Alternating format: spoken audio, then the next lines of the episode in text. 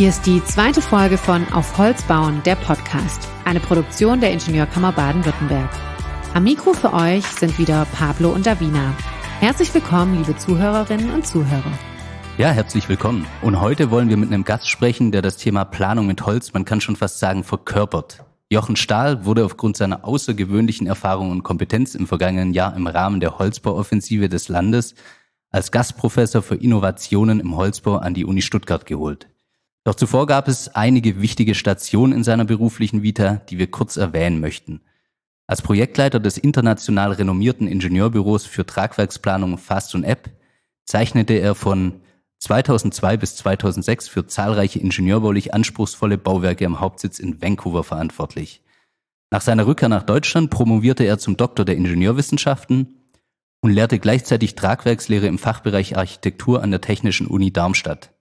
2010 gründete er die deutsche Niederlassung von Fast und App in Darmstadt. Projekte wie die Hochschule Niederrhein in Krefeld und die eindrucksvolle Anaklia Ganmukuri Holzfußgängerbrücke in Georgien plante er federführend. Als Mitglied des BÜV-Arbeitskreises Tragende Kunststoffbauteile im Bauwesen arbeitet Jochen Stahl an der Entwicklung eines Leitfadens für den Einsatz von neuen Materialien in der Architektur mit. Er ist zudem als Lehrbeauftragter für den Entwurf von Holztragwerken an der TU Darmstadt aktiv. Und wie vorhin schon erwähnt, hat im Rahmen der Holzbauoffensive Baden-Württemberg das Ministerium für Ernährung, ländlichen Raum und Verbraucherschutz Baden-Württemberg eine Gastprofessur für Jochen Stahl am ITKE Institut für Tragskonstruktion und konstruktives Entwerfen an der Uni Stuttgart geschaffen. Herzlich willkommen, Jochen. Ja, herzlich willkommen auch von meiner Seite, liebe Jochen. Und wir starten direkt mit einer ganz persönlichen Frage an dich. Wie kamst du dazu, den Fokus deiner Arbeit und auch deiner Lehrtätigkeit auf das Planen insbesondere mit Holz zu legen? Gab es eventuell eine Entwicklung oder ein bestimmtes Erlebnis, das dazu geführt hat, dass du dich so sehr auf den Baustoff Holz spezialisiert hast? Ja, das will ich gerne äh, erläutern, aber ich möchte mich erst bedanken für die Einladung. Ich freue mich riesig, dass ich dabei sein darf. Ähm, ich bin vor einigen Wochen abends spazieren gegangen und habe gedacht, ich höre hör mir da ein bisschen was Inspirierendes dabei an und habe den tollen Podcast mit Jan Bulmer äh, gehört und ich habe mich riesig gefreut. Es äh, war eine große Freude, dazu zu hören. Und dass ich jetzt hier der Zweite sein darf, der dabei sein darf, das ist für mich eine, eine große Ehre und eine Riesenfreude, ein Spaß. Also erst erstmal vielen Dank. Jetzt zu der Frage. Ja, ich bin äh, tatsächlich eigentlich äh, in eine Rohbauerfamilie groß geworden. Mein Opa hat nach dem Krieg ein Bauunternehmen gegründet ähm, da gab es ja einiges aufzubauen sozusagen, im wahrsten Sinne des Wortes. Und äh, das wurde dann von meinem Onkel weitergeführt, das Unternehmen, später von meinem Vater. Und da war natürlich, wäre der naheliegende Weg gewesen, auch Bauunternehmer zu werden. Aber ich habe gedacht, ich äh, studiere das äh, äh, an der Uni und werde jetzt nicht Meister äh, und übernehme den Laden. Und habe dann gemerkt, dass das Planen mir sehr viel mehr Spaß macht als äh, das Bauen äh, selbst. Und äh, so bin ich dann Tragwerksplaner geworden und ab an der Uni, muss sagen, in der TU Darmstadt ist der Holzbau sehr, sehr, sehr stiefmütterlich äh, behandelt worden, schon damals und heute noch mehr. Und ich habe dann den Holzbau tatsächlich nur als ein Wahlfach nebenbei gehört ähm, und habe mich eher auf den klassischen Massivbau und Stahlbau konzentriert. Habe dann auch ähm, 2000, Anfang 2000 in einem klassischen Ingenieurbüro angefangen in Darmstadt, ähm, wo ich zwei Jahre lang am Olympiastadion in Berlin gearbeitet habe und nebenbei ein bisschen Massivbau gemacht habe, aber von Holzbau überhaupt nichts gehört habe. Und dann habe ich mich 2002 entschieden, nach Kanada zu gehen mit meiner Familie, um dort für ein paar Jahre für Fast und App zu arbeiten, mit dem Ziel schon damals die Niederlassung in Deutschland zu gründen. Und als ich dort ankam, habe ich schnell gemerkt, da laufen die, läuft einiges ein bisschen anders als in dem Büro, wo ich vorher war. Ähm, und unter anderem eben, dass da auch natürlich sehr viel mit Holz gebaut wird und dass da eine, eine große Vorliebe für den Holzbau ist. Und erst da habe ich das Holz und das Bauen und Planen mit Holz erst so richtig lieben gelernt. Das hat mir wirklich die Augen geöffnet für eine ganz andere Welt. Ähm, auch eine Welt, in der man nicht als Ingenieur äh, ja neben dem Architekten herplant, sondern tatsächlich Hand in Hand auch gestalterisch anspruchsvolle Bauwerke geplant. Und da ist nun mal der Baustoff Holz hatte natürlich mit seiner, mit, mit, mit den Qualitäten, der gewissen Wärme, äh, Atmosphäre, die, die, die das Holz im Gebäude schafft, natürlich einen besonderen Wert. Und äh, ja, da, als da habe ich tatsächlich den Holzbau oder das Holz als Baustoff lieben gelernt und von da an ähm, hat das dann auch mein weiteres berufliches Leben stark geprägt. Aber da können wir vielleicht dann in der nächsten Frage nochmal weiter drauf eingehen. Du sagtest, dass in Kanada Ingenieure und Architekten schon vor vielen Jahren ähm, nicht nur nebeneinander hergeplant haben, sondern eben Hand in Hand gearbeitet haben. Ähm, wie ist es denn im Holzbau? Spielt da der interdisziplinäre Gedanke nochmal eine, eine besondere Rolle? Hat er da einen besonderen Stellenwert? Also ich denke, man kommt, wenn man mit Holz plant, gar nicht drum herum, sich mit anderen Disziplinen äh, direkt auseinanderzusetzen. Fangen wir mit den Architekten an. Ähm, man hat natürlich in der Regel ähm, auch einen direkten Einfluss auf, auf das äh, Sicht, also oft dann häufig äh, sichtbare Tragwerke und hat natürlich dann direkten Einfluss auch auf die Architektursprache und äh, die Warnung vom Gebäude. Aber auch die zum Beispiel bauphysikalischen Eigenschaften, die kann man natürlich nicht außer Acht lassen. Also Holz brennt. Das ist nun mal so, es brennt, aber sicher, wie wir alle wissen. Äh, aber es brennt und da werden natürlich viele Fragen gestellt. Die stelle ich mir nicht, wenn ich eine Betondecke plane. Ähm, und deswegen muss ich mich als Tragwerksplaner mit diesen Themen auseinandersetzen, um auch, vor allen Dingen, wenn man Holz liebt, ähm, um auch diese immer wieder gleichen Gegenargumente zu entkräften. Äh, und dann geht's weiter. Schallschutz ist ein Thema. Wir haben weniger Masse. Die Schwingungsanfälligkeit ist ein Thema. Und dann muss ich mich mit Bauteilaufbauten genau befassen. Bis hin zur Haustechnik, die dann einen Durchbruch durch eine Holzdecke planen muss und sagt, dafür gibt's keine genormten ähm, äh, Produkte und äh, das geht nicht. Da brauchen wir mindestens mal eine Holzbetonverbunddecke, sonst funktioniert das alles nicht. Und wenn man dann wirklich für den Holzbau kämpft, dann muss man sich, äh, muss man sich mit diesen Themen auseinandersetzen und diese Gegenargumente entkräften. Und das geht dann eben bis hin zu den ausführenden Firmen. Auch die muss man häufig, häufig früher kontaktieren. Und wenn es nur darum geht, Kostensicherheit äh, dem Bauern gegenüber zu, zu rechtfertigen. Also die Interdisziplinarität ist im Holzbau, ja, die gehört einfach zu, zur DNA des Holzbaus äh, dazu, was ja durchaus ein Vorteil ist jetzt in einer Zeit, wo alle über BIM und ähm, und eine, einen integralen Planungsansatz reden. Ich denke, da sind wir als Holzbau erfahrene Planer durchaus im Vorteil. Ja, du hast gerade ähm, relativ deutlich gemacht, Holz brennt und das auch sicher. Ähm, Im Rahmen unserer Bildungsoffensive hast du dankenswerterweise auch eine ähm, Fortbildung gehalten und sprachst davon, dass immer noch sehr viel Überzeugungsarbeit für das Bauen mit Holz notwendig ist. Sicherlich auch vor dem Hintergrund des Brandschutzes. Ähm, welche Vorbehalte würdest du sonst noch aufzählen? Ja, ein paar Punkte habe ich eben schon äh, angesprochen. Zum Beispiel der Schallschutz äh, ist natürlich im Wohnungsbau ein großes Thema. Dann auch die Schwingungsanfälligkeit von, von Decken, gerade wenn das eine hochwertige Nutzung ist, ja, sind zumindest Themen, mit denen man sich auseinandersetzen kann. Ähm, und natürlich immer wieder der Vorwurf, auch Holz sei nicht langlebig und die Dauerhaftigkeit fehlt.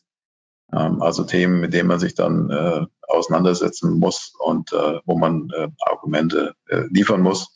Äh, wo man aber auch sagen muss, ja, äh, es ist natürlich durchaus so, dass es auch viele schlechte Beispiele gibt, wo mit dem äh, Holz frei bewittert nicht besonders gut umgegangen wird oder wo absehbar ist, dass, dass die doch notwendigen Wartungsmaßnahmen vielleicht niemals wirklich so umgesetzt werden und dann sieht es eben auch nicht mehr schön aus.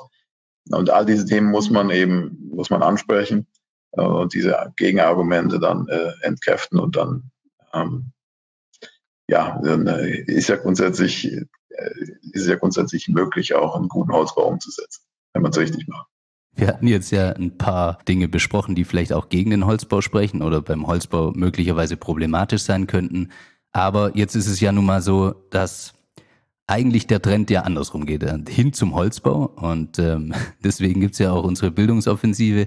Und äh, es ist ja auch eine Rückbesinnung eigentlich auf einen traditionellen Baustoff, den es hierzulande oder möglicherweise auch weltweit eigentlich schon sehr lange gibt. Vielleicht ist es sogar eines der ersten Materialien überhaupt, mit denen Häuser gebaut wurden. Ähm, was sind denn jetzt eigentlich konkret äh, die Vorteile vom Bauen mit Holz aus Sicht eines Tragwerksplaners? Ja gut, also ganz sicherlich äh, ist der, der erste Punkt einfach die, die ökologischen Eigenschaften von Holz. Äh, ich habe ja nicht nur die, äh, den einen Vortrag gehabt mit, mit Markus Lager gemeinsam zum interdisziplinären äh, Plan, sondern auch bei der Auftaktveranstaltung war ich ja dabei. Äh, und da geht es mir jetzt gar nicht um meinen Vortrag. Mir ging es um den Vortrag von Professor Schellnhuber vom äh, Potsdam Institut für Klimafolgenforschung. Und ich muss sagen, der Vortrag hat mich über, also bis heute eigentlich nachhaltig äh, bewegt. Und äh, klar kennt man das im Grunde genommen alles. Aber ähm, was waren so die Inhalte des ähm, des Vortrags? Oder vielleicht kannst du äh, kurz äh, ja genau. also die, diese fundierte wenn man das, wenn man das fundiert aus berufenem Munde nochmal hört was die Folgen äh, des Klimawandels sein werden und dann äh, überlegt, dass gleichzeitig die Weltbevölkerung enorm zunehmen wird und ein riesiger, gigantischer Bedarf an Wohnraum besteht und der wird noch steigen in den nächsten 30 Jahren. Und wenn man es dann versteht, dass das Bauen mit Holz als eine CO2-Senke tatsächlich einen, einen riesen Beitrag leisten kann, dieses äh, wahrscheinlich größte Problem unserer Gegenwart in den Griff zu bekommen, dann versteht man, warum es eigentlich keine Option ist, sondern wirklich ein Muss ist, dass mehr mit Holz gebaut werden soll. Denn äh, es ist eine Riesenchance, mit all diese Wohnungen, die jetzt benötigt werden, all diese Gebäude in Holz zu bauen, damit CO2 äh, einzulagern und äh, damit, sagt Professor Schellnuber, ist es sogar möglich, ähm, die, die Temperatur, die globale Temperatur zu senken, anstatt nur zu begrenzen, dass sie noch weiter ansteigt. Und das äh, fand ich sehr faszinierend, sehr überzeugend. Also die, die Aussage, jetzt bauen wir vielleicht 90 Prozent mit mineralischen äh, Werkstoffen und 10 Prozent mit Holz. Wenn wir das umkehren könnten und würden 90 Prozent mit Holz bauen, dann könnten wir, ich denke, wenn ich ihn richtig zitiere, äh, die Temperatur tatsächlich um ein Grad senken, anstatt ähm, noch weiter zuzusehen, wie die Temperatur weiter ansteigt. Ja, weil du das gerade angesprochen hast, den Vortrag von Herrn Professor Schellenhuber. Er hat ja sogar auf Nachfrage ganz deutlich betont, also wir könnten es schaffen, uns mit Holz aus der Klimakrise zu bauen. Und ich meine, das ist ja schon ein sehr eindeutiges Statement, das er da auch ähm, im Rahmen unserer Auftaktveranstaltung abgegeben hat. Er hat mehrmals gesagt, das ist mir, ist mir sehr gut hängen geblieben, der Königsweg aus der Klimakrise ist das Bauen mit Holz. Wie siehst du denn den Holzbau heute jetzt hier in Baden-Württemberg, aber auch deutschlandweit jetzt verglichen mit anderen Ländern? Sind wir da vorne mit dabei? Also bauen wir uns aktuell schon aus der Klimakrise oder haben wir da im internationalen Vergleich eher noch ein bisschen Nachholbedarf? Also ich denke, wir haben äh, herausragende Leuchtturmprojekte, die, die gibt es schon. Ich denke, wir haben die technologischen Möglichkeiten. Also ich habe jetzt den Vergleich zu Nordamerika, zu Kanada. Äh, da muss man sagen, da sind wir hier in, gerade in, den, in der Dachregion, ähm, sind wir dem wirklich immer noch um, um ich will nicht sagen Lichtjahre, aber doch um einiges technologisch vorbei, voraus. Also da sieht man einfach, Deutschland ist das Land des Maschinenbaus, ist des Anlagenbaus, was jetzt die Bearbeitung von Holz angeht, äh, da sind wir technisch viel weiter als die meisten Regionen in der Welt, würde ich sagen. Ähm, auch was die Forschungsarbeit angeht, sind wir sehr gut aufgestellt. Manchmal habe ich den Eindruck, uns fehlt so ein bisschen Innovationskraft, weil alles 10.000 Mal abgesichert werden muss, bevor dass man dann äh, tatsächlich eine Zulassung hat und was umsetzen kann. Da ist man in anderen Ländern manchmal ein bisschen flexibler. Das mag, also natürlich hat das Vorteil, wenn wir alles sehr, sehr gründlich angehen, aber es dauert einfach länger und manchmal behindert es Innovation. Ähm, das ist zum Beispiel in Kanada, wenn ich an unser Studierendenwohnheim äh, denke, mit 18 geschossen, von der, von der, äh, von dem Zeitpunkt, wo das Planungsteam ausgewählt wurde, bis, bis zum Baubeginn waren, glaube ich, zehn Monate, die da vergangen sind und das bei dem höchsten Holzhochhaus der Welt. Da ist auch, ist der politische Wille einerseits da, aber auch eine, eine Förderung dieser Projekte, aber eben auch eine gewisse Innovationskraft, dass nicht alles doppelt und dreifach und vierfach abgesichert werden muss, sondern ähm, auch eine gewisse Eigenverantwortung den Planern übergeben wird und dadurch Dinge äh, beschleunigt werden, Prozesse und auch mal experimentiert wird. Wenn ich jetzt umgekehrt denke an Frei Otto und die Multihalle in Mannheim, die wir ja gerade sanieren, da war das in den 70er Jahren äh, natürlich ein gigantisches Pionierbauwerk und ich frage mich manchmal, wäre das heute überhaupt noch möglich, sowas umzusetzen, äh, weil wir heute so viele Normen, Regularien haben und äh, Behörden, die Dinge eingrenzen, dass, dass diese Pionierbauwerke tatsächlich gar nicht mehr so ohne weiteres möglich sind. Ja, jetzt hast du gerade schon diese Rahmenbedingungen angesprochen. Ähm, du hast unseren Podcast gehört mit dem Jan. Das äh, freut uns total, dass äh, du den gut fandest. Und ähm, der Jan ist ja auch äh, zu, sicherlich auch zu Recht sehr stolz auf unsere LBU hier in Baden-Württemberg, die ja sehr, sehr holzbaufreundlich ist, äh, im Vergleich auch zu anderen, ähm, zu anderen Bundesländern. Würdest du trotzdem sagen, es gibt noch Rahmenbedingungen auch hier in Baden-Württemberg, die definitiv noch ausbaubar sind? Also gerade, du hast angesprochen, ähm, es muss alles drei, viermal rückabgesichert werden. Das ist sicherlich ein Thema. Kannst du darüber hinaus noch Punkte nennen? Boah, das ist eine schwierige Frage. Ich meine, diese Dinge verändern sich ja nicht äh, von heute auf morgen. Das äh, gerade was zum Beispiel den Bahnschutz angeht, da gibt's ja, da ist da profitieren wir als Gesellschaft davon, dass wir da äh, relativ hohe äh, Hürden haben oder relativ äh, äh, strenge Regeln haben. Äh, Im Vergleich jetzt zu anderen Ländern. Es gibt sicherlich andere Länder, da gibt es eine andere Philosophie. Da wenn das Gebäude, lass das Gebäude abbrennen und wir kehren die Asche weg und bauen ein neues Gebäude hin, solange niemand ums Leben kommt. Da haben wir in Deutschland andere Ansprüche, sicherlich. Ich weiß auch nicht, ob man das jetzt umkehren kann und umkehren möchte. Aber ich denke, die Landesbauordnung ist sicherlich ein großer Punkt. Da bewegt sich ja einiges. Es ist jetzt nicht mein Spezialgebiet, aber ich, es ist sehr äh, erfreulich, dass gerade Länder wie Baden-Württemberg da äh, voranmarschieren und andere folgen. Es braucht, es braucht diese, äh, ja, es braucht diese Pioniere auch in der Hinsicht, ähm, die die Dinge ändern. Und äh, das, da ist sicher doch ein, sicherlich auch noch nicht das Ende erreicht. Aber ich denke, das ist ein ganz wichtiger Punkt. Ein anderer Punkt ist, glaube ich, äh, steckt tatsächlich in der Ausbildung auch der Ingenieur, Ingenieurin, auch Architekten, Architektin, ähm, auch da eine, gewisse konservative Haltung bei manchen Prüfingenieuren, muss man auch sagen. Es ist vielleicht auch eine Generationenfrage.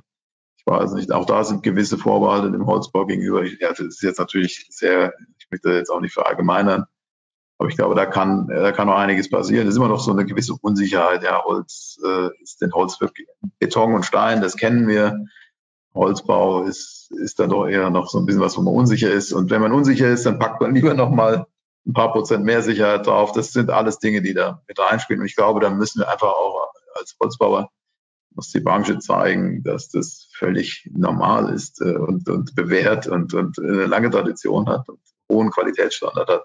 Meine Einschätzung ist, wenn ich auf eine Baustelle komme und es ist ein Holzbau, dann ist die durchschnittliche Qualität einer Holzbaubaustelle, das ist vielleicht jetzt pauschal, aber ist mein, meine persönliche subjektive Wahrnehmung, ist die durchschnittliche Qualität im Holzbau spürbar höher als die durchschnittliche Qualität eines vergleichbaren Massivbaus. Und das gilt vom Einfamilienhaus bis hin zu größeren Projekten. Wie gesagt, das ist jetzt vielleicht sehr pauschal, aber das, das ist mein, meine Einschätzung und das muss einfach in den Köpfen ankommen. Ich habe das äh, auch bei politischen, bei politischen Entscheidungen äh, erlebt. Da haben wir haben einen Kindergarten geplant und der Architekt und wir hatten gemeinsam zwei Optionen entwickelt. Das eine war Holzbau und das andere war Massivbau mit, mit Holzdach oben drauf, aber ansonsten Mauerwerk und Beton. Und wir waren uns alle einig, das komplette Planungsteam, äh, dass der Holzbau viel schöner ist, viel, viel ähm, sinnvoller ist für den Kindergarten, von der Maßstäblichkeit, von der haptischen Qualität und überhaupt der Atmosphäre. Die Bauamtsleiterin war begeistert von der Holzlösung. Sogar den TGA-Planer konnten wir überzeugen, dass das gar nicht so schlimm ist mit dem Holz. Der Bürgermeister war begeistert. Das ist wirklich, das ist eine, eine, eine wahre Geschichte. Der Bürgermeister fand es gut. Und wir haben dann das in, in der, ähm, in der, im Parlament sozusagen, äh, ja, Gemeinderat oder wie auch immer, vorgestellt und haben die beiden Konzepte bewertet und kamen zu dem Schluss, die bessere Variante ist die Holzvariante unter Berücksichtigung aller, aller Kriterien, die wir genannt haben. Und der Bürgermeister hat sich dafür ausgesprochen äh, und die Chefin vom, vom Bauamt hat sich dafür ausgesprochen. Und dann stand ein älterer Herr auf. Ich weiß jetzt nicht mehr aus welcher Partei, spielt auch keine Rolle. Ich will sagen, die Vertreter der Grünen, die haben die ganze Zeit gestrahlt, als wir von Holz gesprochen haben. Aber es war ein älterer Herr dabei, der sagte, also, äh, liebe Kollegen, also ich bin ja der Meinung, lasst uns doch lieber bauen nach alter Vätersitte, Stein auf Stein. Das habe ich mir gut gemerkt. Und es gab eine Probeabstimmung, die war unentschieden. Und dann sollte es eine Woche später äh, eine Gemeinderatsversammlung geben, wo dann abgestimmt wurde, da waren wir dann nicht mehr dabei. Und das Ergebnis war für den Massivbau. Es wurde kein Holzbau, obwohl alle Fachleute, selbst, selbst der Bürgermeister, waren für den Holzbau. Also das ist leider immer noch so. Es gibt diese Vorbehalte und da reicht oft, das ist meine Erfahrung, es reicht oft in so einem Planungsteam oder in so einer Konstellation eine Person, die sagt, aber Holz brennt, Holz ist nicht dauerhaft, wir haben keine Tradition für Holzbau, lass uns lieber auf Nummer sicher gehen und das kann das ganze Projekt kippen. Mhm. Total schade, ja.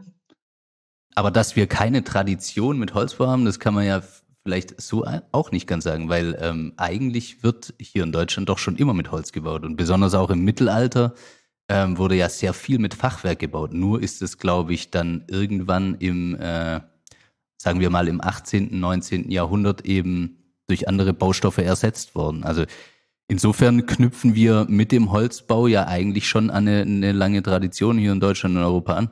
Absolut. Würde ich einfach mal behaupten. Da gebe ich dir absolut recht. Nur das Problem ist, auch die anderen Punkte, die ich genannt habe, die stimmen ja auch nicht. Holz ist genauso dauerhaft.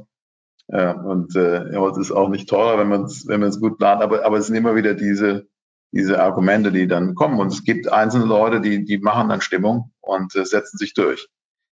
Gleichzeitig, und das ist jetzt, äh, um das jetzt, um dem Ganzen ein bisschen positiver Spin zu geben, spüre ich jetzt in den letzten zwei, drei Jahren den umgekehrten Trend. Also wir haben tatsächlich auch, um mal, mal die andere Seite zu beleuchten, ein großes Verwaltungsgebäude für den Landkreis Mainz-Bingen, die also ein großes Dienstgebäude geplant haben, viergeschossiges Gebäude, 100 Meter lang.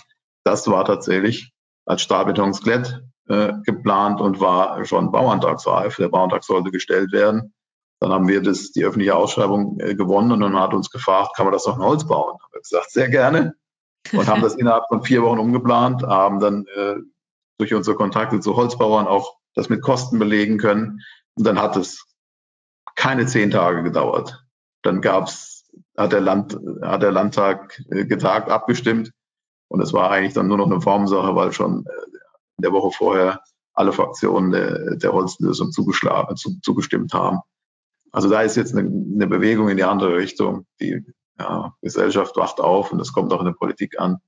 Und es ist jetzt einfach auch, ja, äh, wie soll ich sagen, en äh, modern mit Holz zu bauen. Und ja, das ist super, dass da einfach jetzt dieses Umdenken Das, das spürt man und das ist ja auch sehr, sehr zu begrüßen. Noch ein anderer Punkt. Jetzt äh, gerade im Rahmen der Corona-Krise war ja auch das Wort Digitalisierung in aller Munde. Du bist uns heute auch äh, zugeschaltet per GoToMeeting. Und ähm, ja, jeder äh, arbeitet irgendwie mittlerweile aus dem Homeoffice und alles ist digitaler geworden. Welche Möglichkeiten bietet denn die Digitalisierung jetzt speziell auch im Holzbau?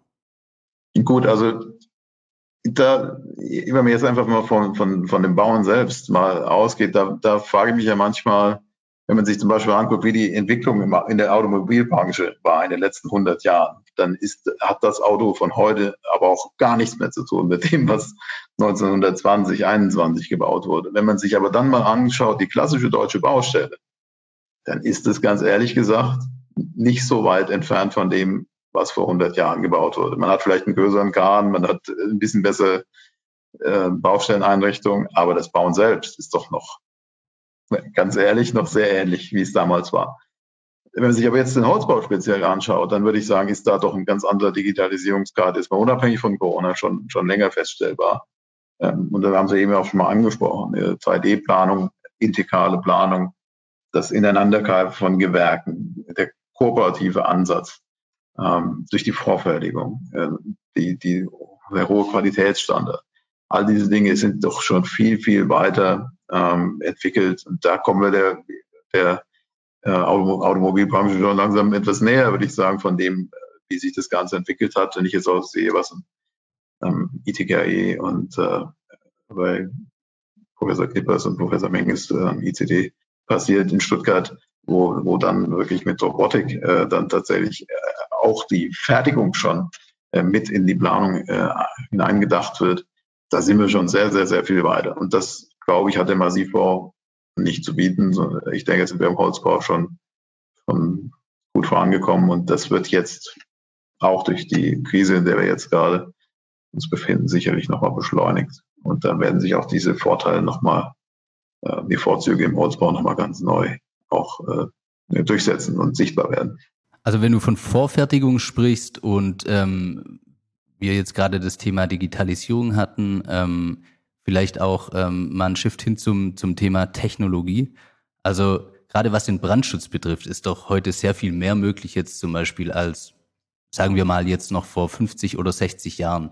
mit ähm, Holzbeschichtungen ähm, und mit weiteren Technologien, die eben eingesetzt werden können, um Holz auch widerstandsfähiger oder vielleicht gleichmäßiger brennbar zu machen und solche Dinge. Die äh, solche solche Entwicklungen spielen doch bestimmt auch eine, eine maßgebliche Rolle darin, dass ähm, Holz heute ganz anders angewendet werden kann für Bau, für Bauwerke oder, oder, oder auch für Einsatz in anderen Bereichen als noch vor, als noch vor einigen Jahren. Oder wie siehst du das? Ja, ich würde sagen, das Wissen, das Wissen ist da und die, die, technischen Mittel sind da. Es ist nach wie vor auch da, würde ich sagen, die Normung, die da so ein bisschen hinterherhinkt. Also meines Wissens steht im Eurocode 5 immer noch drin, dass eigentlich die Verbindung nur für 60 Minuten äh, Feuerwiderstandsdauer ähm, äh, geeignet sind. Und dann fängt man eben an zu diskutieren mit, mit äh, dem Brandschützer, mit der Beaufsichtigung der Feuerwehr und so weiter. Ähm, das sind immer noch die, die Hindernisse. Man kennt das Verhalten sehr gut, äh, auch, auch von den Verbindungen. Aber es tatsächlich dann umzusetzen, ist tatsächlich nicht immer so äh, einfach. Wir versuchen dann mit, mit cleveren Lösungen zu arbeiten, wo wir die Anschlüsse mit möglichst wenig Stahlbauteilen, denn die leiten ja dann die Hitze in, in den Anschluss, in den Knotenpunkt erst richtig ein, zu arbeiten. Denn ähm, die Verbindungen, die sind ja häufig das Problem. Ich habe ja gesagt, Holz brennt, aber sicher. Also wir kennen die Abwandrate, wir können eine Heißbemessung äh, machen, der eigentliche Holzquerschnitt, vor allen Dingen, wenn wir über massiv, äh, also äh, massive Holzquerschnitte nachdenken, zum Sperrholz und andere äh, Bauweisen, dann ist das eigentlich kein so großes Problem. Ähm, es sind Vorbehalte und sind dann oft auch eben die, die technischen Regularien, die da noch weiterentwickelt werden müssen.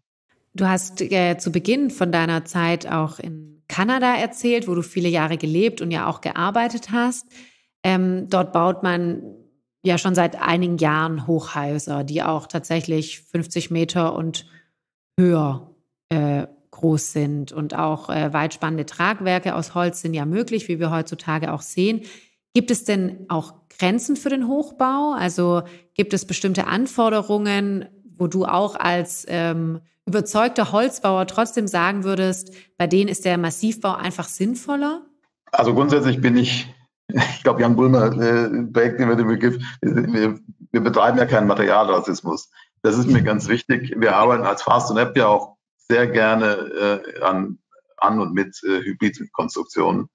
Äh, Im Übrigen haben wir gerade Markus Lager und ich auch ein schönes Seminar zu dem Thema an der, an der Uni Stuttgart. Ähm, Querholz, wo wir sagen, wie kann man äh, Holz mit anderen verschiedenen äh, Materialpartnern kombinieren in verschiedensten Anwendungen vom Knotendetail bis, bis zum äh, großen Gebäude. Wie kann man da Kombinationen finden? Das, das finde ich ist oft der, der Schlüssel. Also das, das Brock Commons Hochhaus äh, in, in Vancouver hat 18 Geschosse, 53 Meter, denke ich, ist es hoch.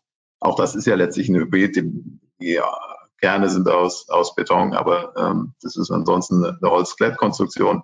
Und da haben wir natürlich schon das Thema, dass es gewisse ähm, Setzungen im Gebäude gibt bei solchen hohen Lasten, dass sich der Holzbau dann eben äh, etwas setzt äh, durch die hohen Lasten, durch die Kriechen im Laufe der Zeit.